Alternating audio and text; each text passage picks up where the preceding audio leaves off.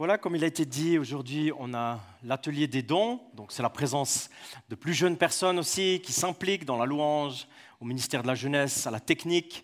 Est-ce que vous avez entendu une différence dans la technique, vu une différence dans la projection, ou est-ce que c'était bon ce matin? C'est mieux même, oh là là.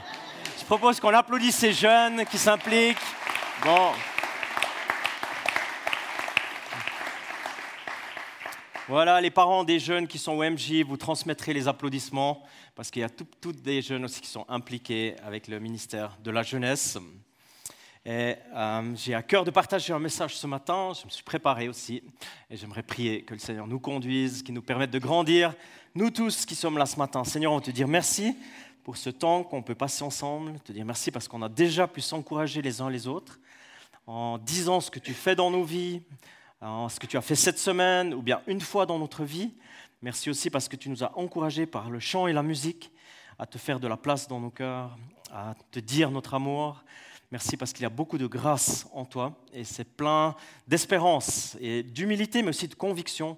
Nous sommes devant toi ce matin pour t'entendre parler dans nos vies.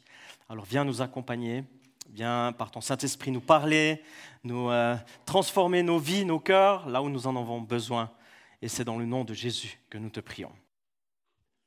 Donc je disais, dans quelques jours en fait, on aura déjà terminé le premier mois de l'année 2019. Euh, le douzième de l'année sera déjà vécu. Je ne sais pas si vous avez cette impression. Moi, j'ai l'impression que ça va vite, très vite. La semaine passée, euh, pour celles et ceux qui se souviennent, on était avec d'autres chrétiens, d'autres églises.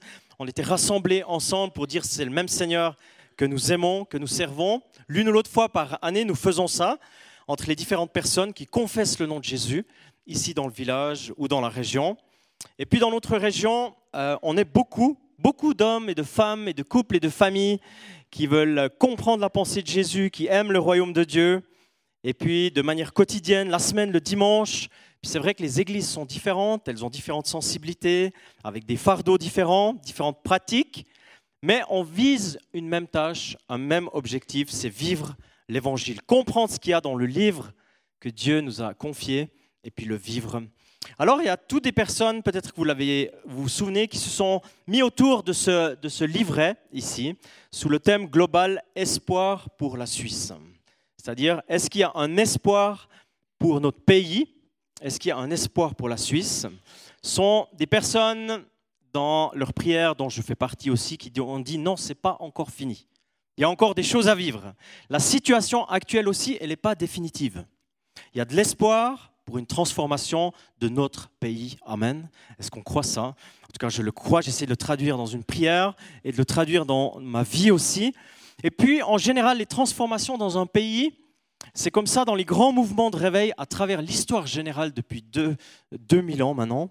Ces grands mouvements, ils débutent souvent au même endroit c'est dans le cœur de personnes qui ont soif de Dieu. C'est là que ça commence. C'est là que la transformation, elle commence dans le cœur de la vie d'individus, des chrétiens qui disent mais c'est pas possible.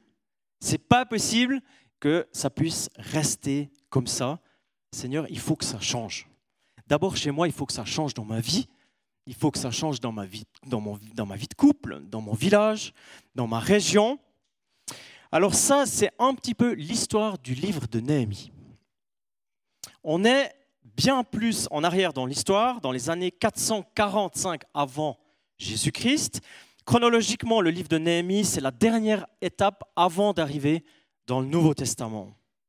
C'est le retour à Jérusalem d'un troisième groupe d'exilés, ça veut dire des personnes qui avaient dû quitter le pays. Et puis Néhémie, il a dans son cœur et dans sa mission deux choses très précises. La première, c'est la reconstruction de la muraille de la ville de Jérusalem. Et puis l'autre, c'est l'engagement du peuple envers l'Éternel. C'est-à-dire reconstruire la muraille et en même temps la transformation des personnes et de la société.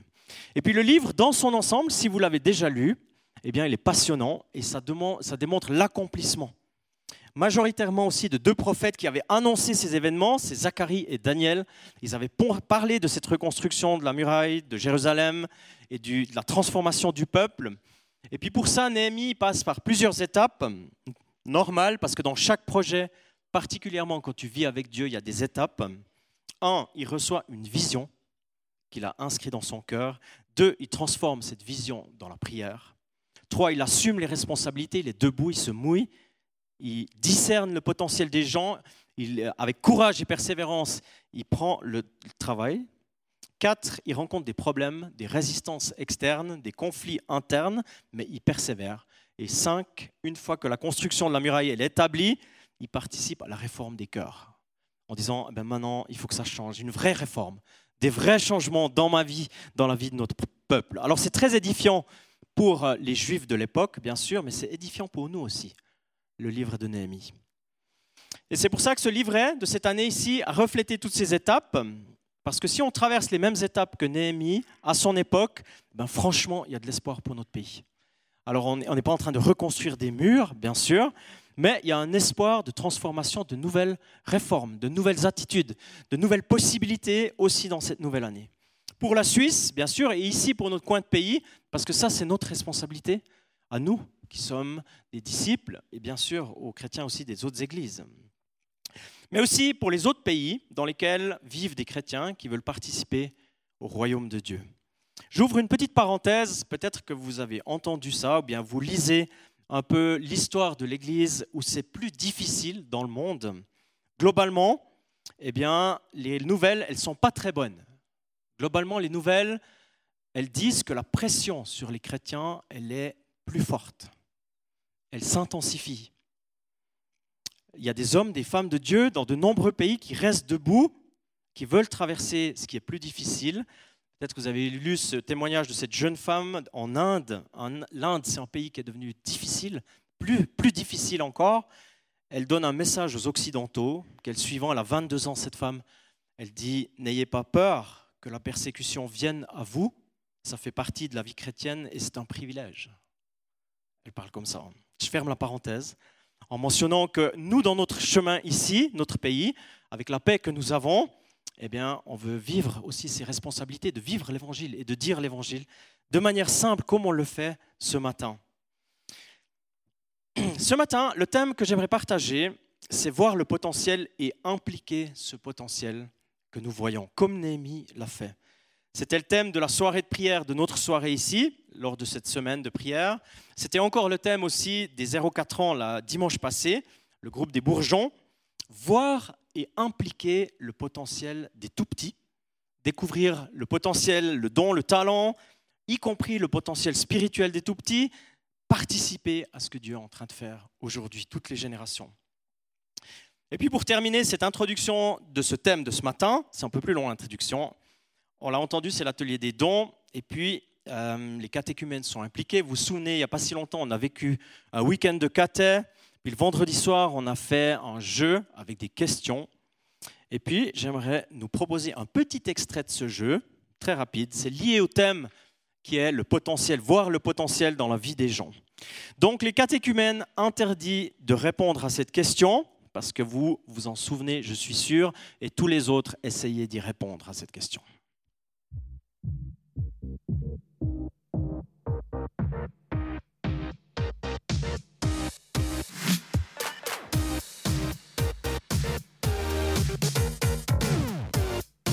Comment s'appelle l'artiste autrichien dont l'enseignant, alors qu'il avait 6 ans, a mentionné qu'il avait un sens inhabituel pour les formes et les couleurs Il est devenu mondialement connu. Est-ce qu'il s'appelle Friedensreich Hundertwasser? Il s'appelle Heinrich von der Buntenfarbe Il s'appelle Helmut Gütenreide ou Thomas von Salzburg Comment il s'appelle cet homme? J'ai une réponse ici tout près ici. La réponse est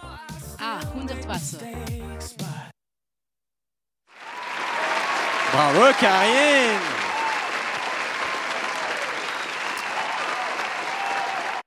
C'est là qu'on voit les artistes. C'est un jeune juif qui habitait en Autriche, qui était un peu particulier, euh, pas veuf, orphelin rapide. Enfin, il a perdu sa maman rapidement. Et à l'école, alors qu'il avait 6 ans, un enseignant lui a dit Toi, tu as quelque chose dans la forme et les couleurs. C'est plus que tout le monde tu as quelque chose en toi et il est devenu cet artiste, un encouragement. Il a vu le potentiel dans ce jeune homme et c'est devenu un encouragement pour sa vie. Et finalement, eh bien, il y a encore des traces qui sont visibles aujourd'hui dans le monde, en Autriche et dans d'autres pays de, de cet artiste. Ce matin, euh, j'aimerais méditer la partie euh, des travaux de la muraille de Jérusalem. Je l'ai déjà dit. Néhémie a reçu cette vision, il a prié la vision, il assume ses responsabilités. Maintenant, il se met au travail, lui et ses contemporains. Et je choisis de lire ce matin un chapitre complet de cette construction. Des noms que nous connaissons que très peu, beaucoup de noms, beaucoup d'implications pour un seul mur. Et ça, ça fait partie du message de Néhémie. Alors, soit tu peux te dire, maintenant, on va entrer dans quelque chose qui va être très barbatif et c'est long, il y a 33 versets, ou alors tu te dis, c'est extraordinaire la richesse du nombre de personnes qui ont construit ce mur. Et tu peux même soit regarder à l'écran, ou tu peux même fermer les yeux si tu veux. Je vais essayer de lire ça de la manière la plus adéquate possible. C'est la lecture de Néhémie 3, tout le chapitre. Le grand prêtre Eliashib se met au travail avec les autres prêtres. Ils reconstruisent ensemble la porte des moutons. Ils fixent les battants et ils la consacrent. Ils réparent les murs jusqu'à la tour des sangs. Ils la consacrent et continuent jusqu'à la tour de Hananéel. Les habitants de la ville de Jéricho travaillent à côté d'eux avec Zakour, fils d'Imri. Les habitants de Sénat construisent, reconstruisent la porte des poissons. Ils posent des cadres, fixent les battants avec ses barres et ses verrous. Voici les ouvriers qui travaillent à côté d'eux. Meremoth, fils d'Uria et petit-fils de Akos. Meshulam, fils de Berekia et petit-fils de Zabel. Puis Sadok, fils de Bana. Ensuite, il y a les habitants de Tekoa. Pourtant, leurs notables refusent de travailler sous les ordres des chefs de chantier. Yoyada, fils de Pasea, et Meshulam, fils de Besodia, reconstruisent la porte de Yeshana. Il pose ses cadres, fixe ses battants avec ses barres et ses verrous.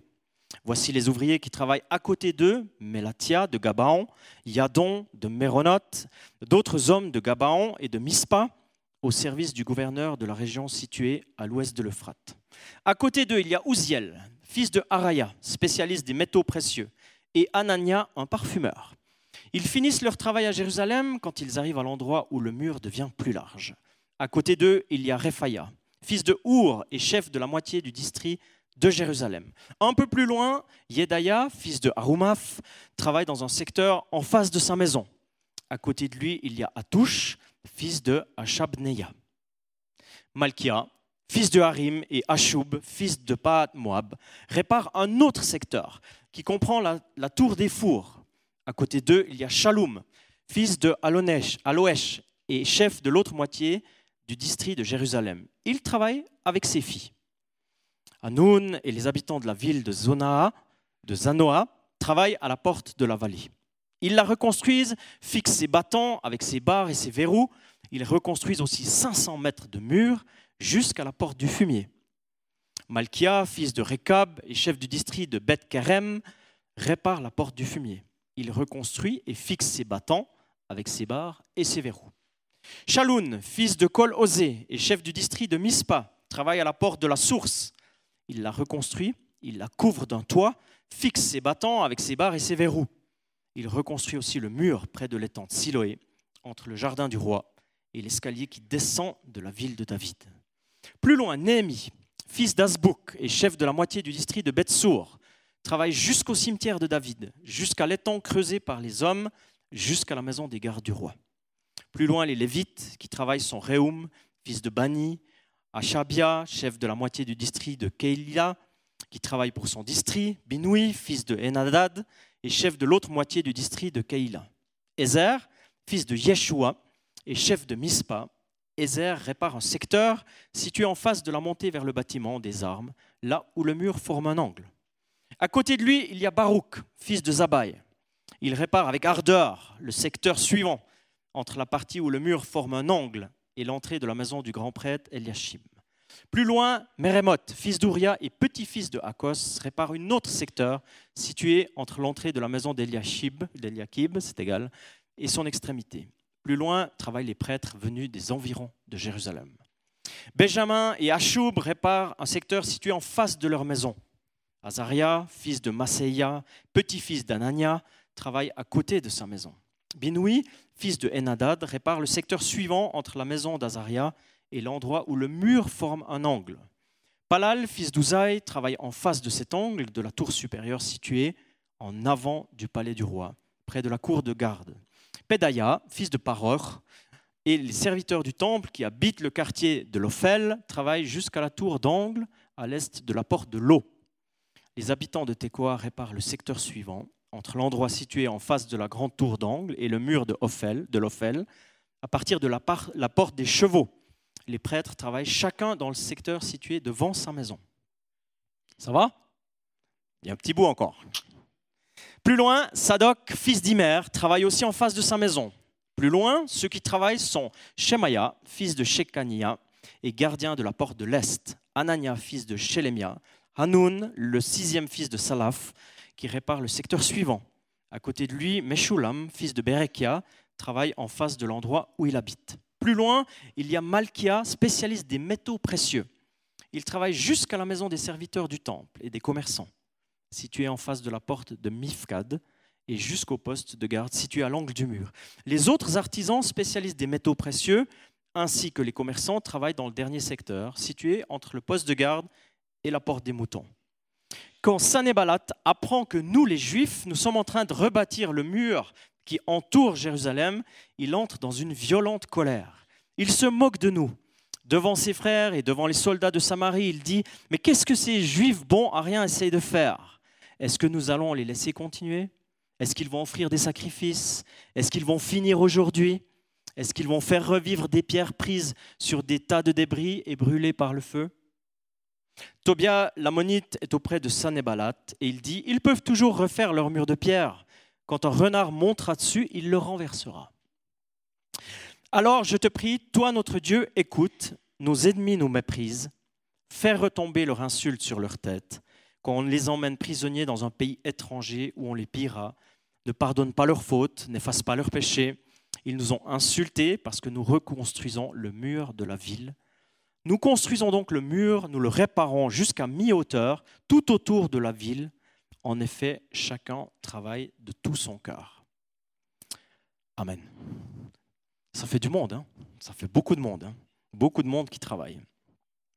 36 versets cette semaine, j'ai appris qu'un collègue pasteur que je ne connais pas de Suisse allemande, il avait un temps sabbatique de trois mois et il a eu à cœur d'apprendre par cœur l'évangile de Jean. Donc il sait par cœur maintenant tous les 21 chapitres, l'évangile de Jean. Eh bien, je me dis en 30 versets, on a fait un petit bout, mais il y a beaucoup de richesses encore supplémentaires dans la Bible. Mais pourquoi est-ce que j'ai lu tout ce chapitre? C'est pour euh, déjà lire la parole, ensemble avec vous, mais aussi pour dire il y a beaucoup de monde et beaucoup de dons et beaucoup d'implications différentes.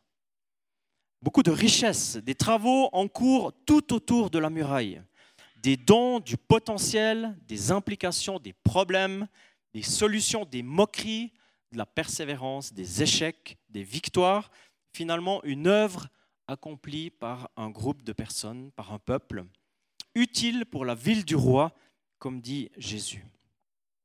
Je choisis de parler ce matin en quelques thèmes qui vont tous dans un même sens. J'aimerais dire Néhémie, développer le potentiel de collaboration, impliquer chacun, un esprit d'encouragement, le recevoir et le vivre, la force du collectif et s'impliquer de tout son cœur. On l'a entendu dans ce texte très riche, très complet, détaillé. Peut-être que vous vous souvenez de tous les noms que je viens de lire. Je ne sais pas si vous avez une mémoire qui se souvient de tous les noms. En tout cas, il y en a beaucoup. Néhémie, avec l'aide de Dieu, il développe une collaboration entre toutes ces personnes. Il sait, c'est son choix aussi, il a besoin de nombreuses personnes, de nombreux dons, de nombreuses implications pour reconstruire la muraille de la ville qu'il a à cœur. Et il travaille dans ce sens. Il n'y a pas de mention explicite dans le texte qu'on vient d'entendre, mais on le suppose. Néhémie a probablement beaucoup parlé aussi avec des gens, dans les dialogues pour développer une collaboration entre toutes ces personnes. Il avait la vue d'ensemble, il partageait les portions, il discernait la, capacité chez les gens et impliquait de manière adéquate.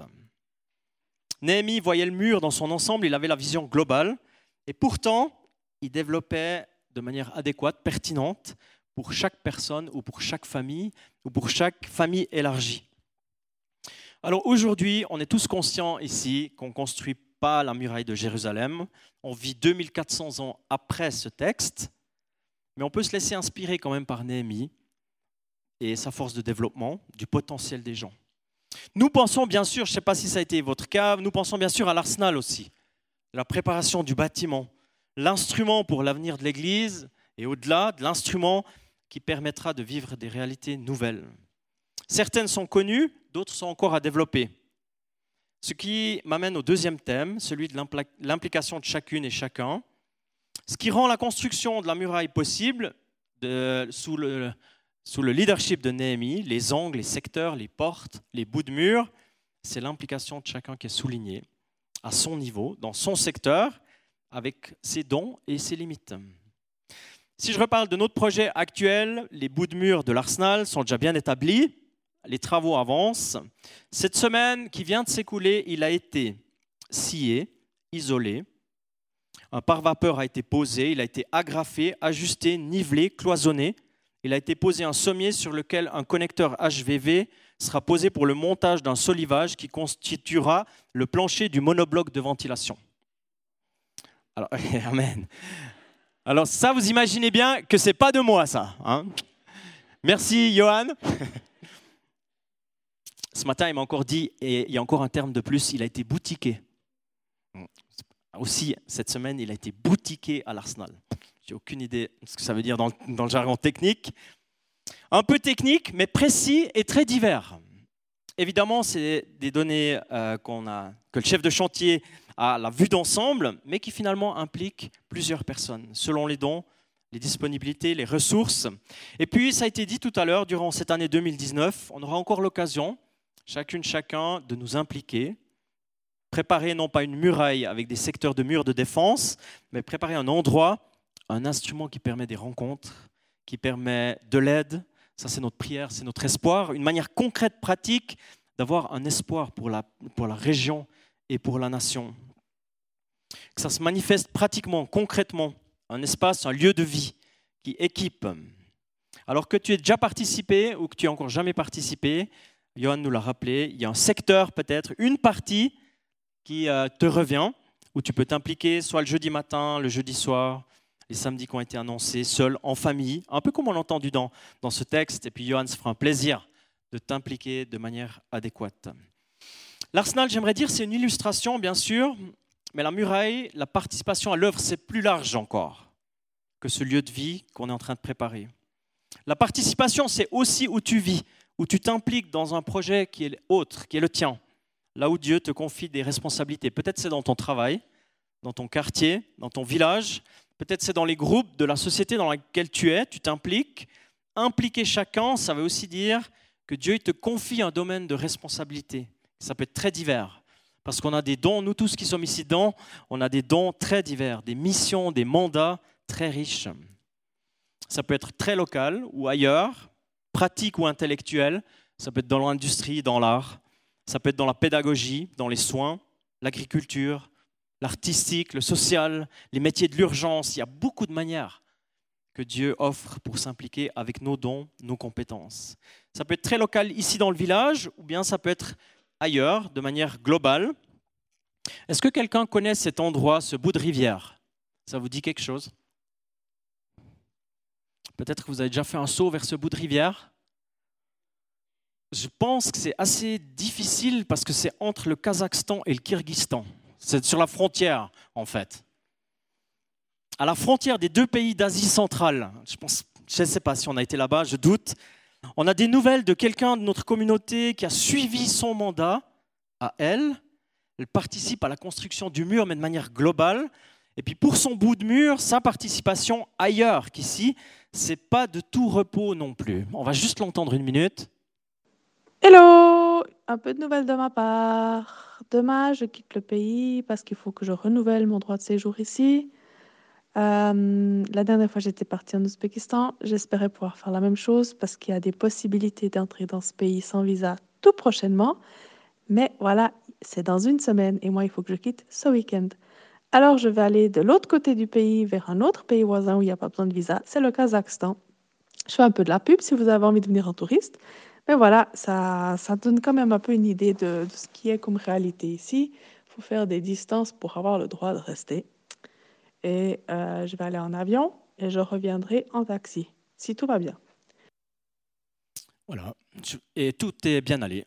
Elle a été en avion, elle est revenue en taxi, juste pour avoir le visa, pour continuer de rester et travailler au petit bout de mur qui lui a été confié. Ça s'est bien passé, elle a reçu le visa, elle peut continuer son implication. Vous l'avez entendu, on est invité à aller en touriste si on veut, pour la visiter et l'encourager. Dieu implique chacun, il veut nous impliquer, déjà dans les choses que tu connais dans ta vie, mais peut-être qu'il y a des choses encore nouvelles, des étapes que Dieu va te montrer. Et finalement, c'est une grâce en fait de pouvoir s'impliquer dans le bout de mur que Dieu nous confie. Je crois que la grâce, elle est double, parce que d'une part, on n'est pas responsable de tout le mur, c'est pas possible, heureusement, et de toute la construction, partout dans les détails, mais on n'est pas non plus au chômage en disant, ben tiens, est-ce que j'ai des dons, est-ce qu'on pourrait m'impliquer, est-ce que j'aurais une quelconque compétence en train de regarder les autres faire? Non, Dieu, il nous confie des dons, des talents et des responsabilités, et c'est riche et ça donne du sens. L'esprit d'encouragement, voilà une atmosphère globale qu'on lit dans cette parole. C'est une étape de reconstruction, je l'ai dit, de l'époque, et puis on l'a mentionné en introduction. Néhémie, il a connu des menaces, de la résistance, des moqueries, des conflits internes, c'est indéniable. Mais si on lit tout le texte et on lit tout le livre de Néhémie, on sent qu'ensemble, ils s'encouragent, ils sont ensemble les uns avec les autres. Il y a à s'encourager dans les responsabilités qui sont euh, propres à chacun. Est-ce que nous, aujourd'hui, qui vivons 2400 ans après, est-ce qu'on a besoin d'être encouragés dans notre vie quotidienne? Oui, Amen. On a besoin d'être encouragés, mais on a aussi besoin d'être encourageants. Des paroles, des gestes, des attitudes, des attentions qui permettent aux autres de vivre, de s'impliquer de manière joyeuse, encourageante. On n'est pas parfait, ça c'est pas un scoop, on le sait. On fait du mieux qu'on peut, on vise à donner le meilleur de nous-mêmes. Et puis je crois, et je le sais pour ma vie et pour la vie de nombreuses personnes, que l'encouragement, ce n'est pas un détail, c'est très puissant. C'est très très puissant. C'est une force. Cette semaine, j'ai été euh, encouragé par deux événements. Il y en a un où eh bien, le Seigneur m'a permis d'encourager quelqu'un et il y en a un autre événement où j'étais moi-même encouragé. Cette semaine, j'ai pu parler à un homme qui est chrétien depuis longtemps. Et suite au partage, il m'a dit, ben, tu vois, moi j'ai beaucoup de connaissances, je connais la Bible, je connais les choses des évangiles, mais c'est comme dans une valise à côté de moi que je transporte depuis des années avec moi, ça n'a rien à voir avec ma vie. C'est pas en moi, c'est pas dans ma tête, c'est pas dans mes émotions, c'est comme cette valise que j'ai à côté de moi. Et puis c'est une connaissance, c'est sympathique de l'avoir, mais ça n'a aucun impact dans ma vie. Et il s'est ouvert, cet homme, en quelques phrases, quelques temps, quelques minutes. Et puis on a pu prier ensemble. Et quand j'ai commencé à prier, cet homme il s'est mis à pleurer en disant eh bien, il y a quelque chose que Dieu est en train de faire. C'est comme si le contenu de cette valise, a à voir quelque chose avec ma vie maintenant. Alors bien sûr, c'est pas comme ça en un coup, mais quand même, ça m'a beaucoup encouragé de pouvoir, en, en quelques minutes, encourager quelqu'un dans ce sens. En disant, il y a une richesse à côté de ta vie, mais Dieu, il aimerait que ça soit ta richesse à toi. Et moi, j'étais encouragé par, par, un homme que je ne connaissais pas. Euh, je me suis intéressé à son histoire, j'ai entendu quelques phrases et j'étais encouragé par le parcours de vie de cet homme. Est-ce que quelqu'un connaît cet homme? Je ne le connais pas personnellement. Il a 32 ans. Euh, je pense, peut-être vous le connaissez, mais la plupart pas. J'en ai entendu parler la première fois cette semaine. Alors, il n'est pas de notre région. Hein. Je ne sais pas s'il est croyant ou pas, mais sa vie m'a beaucoup encouragé. Il s'appelle Dong Yoon. Il a gagné une médaille d'or aux Jeux Olympiques de 2004, une autre aux Jeux Olympiques de 2008, une autre encore de bronze en 2012 à Londres. En 2007, en Allemagne, il a été champion du monde individuel et en équipe il a fortement contribué à ce que son équipe obtienne l'or. C'est un archer. Il vient de Corée du Sud, très talentueux, précis évidemment, doué dans son domaine pour être champion du monde. Pourquoi cet homme a-t-il encouragé, a-t-il été encouragé dans son domaine, dans sa carrière? Parce qu'il y a beaucoup de sportifs qui font des performances, comme je viens de le décrire, il y a un petit détail dans la vie de cet homme, un détail qui fait que les encouragements de son entourage ont été déterminants dans sa carrière, c'est qu'avec son œil droit, il a une capacité de voir deux dixièmes, et avec son œil gauche, une capacité de voir un dixième. Légalement, il a un statut d'aveugle. On l'appelle l'archer aveugle, et ces concours, ces médailles, ils n'ont pas été obtenus dans la catégorie normale, enfin dans la catégorie para-olympique, mais normale, avec tous les autres.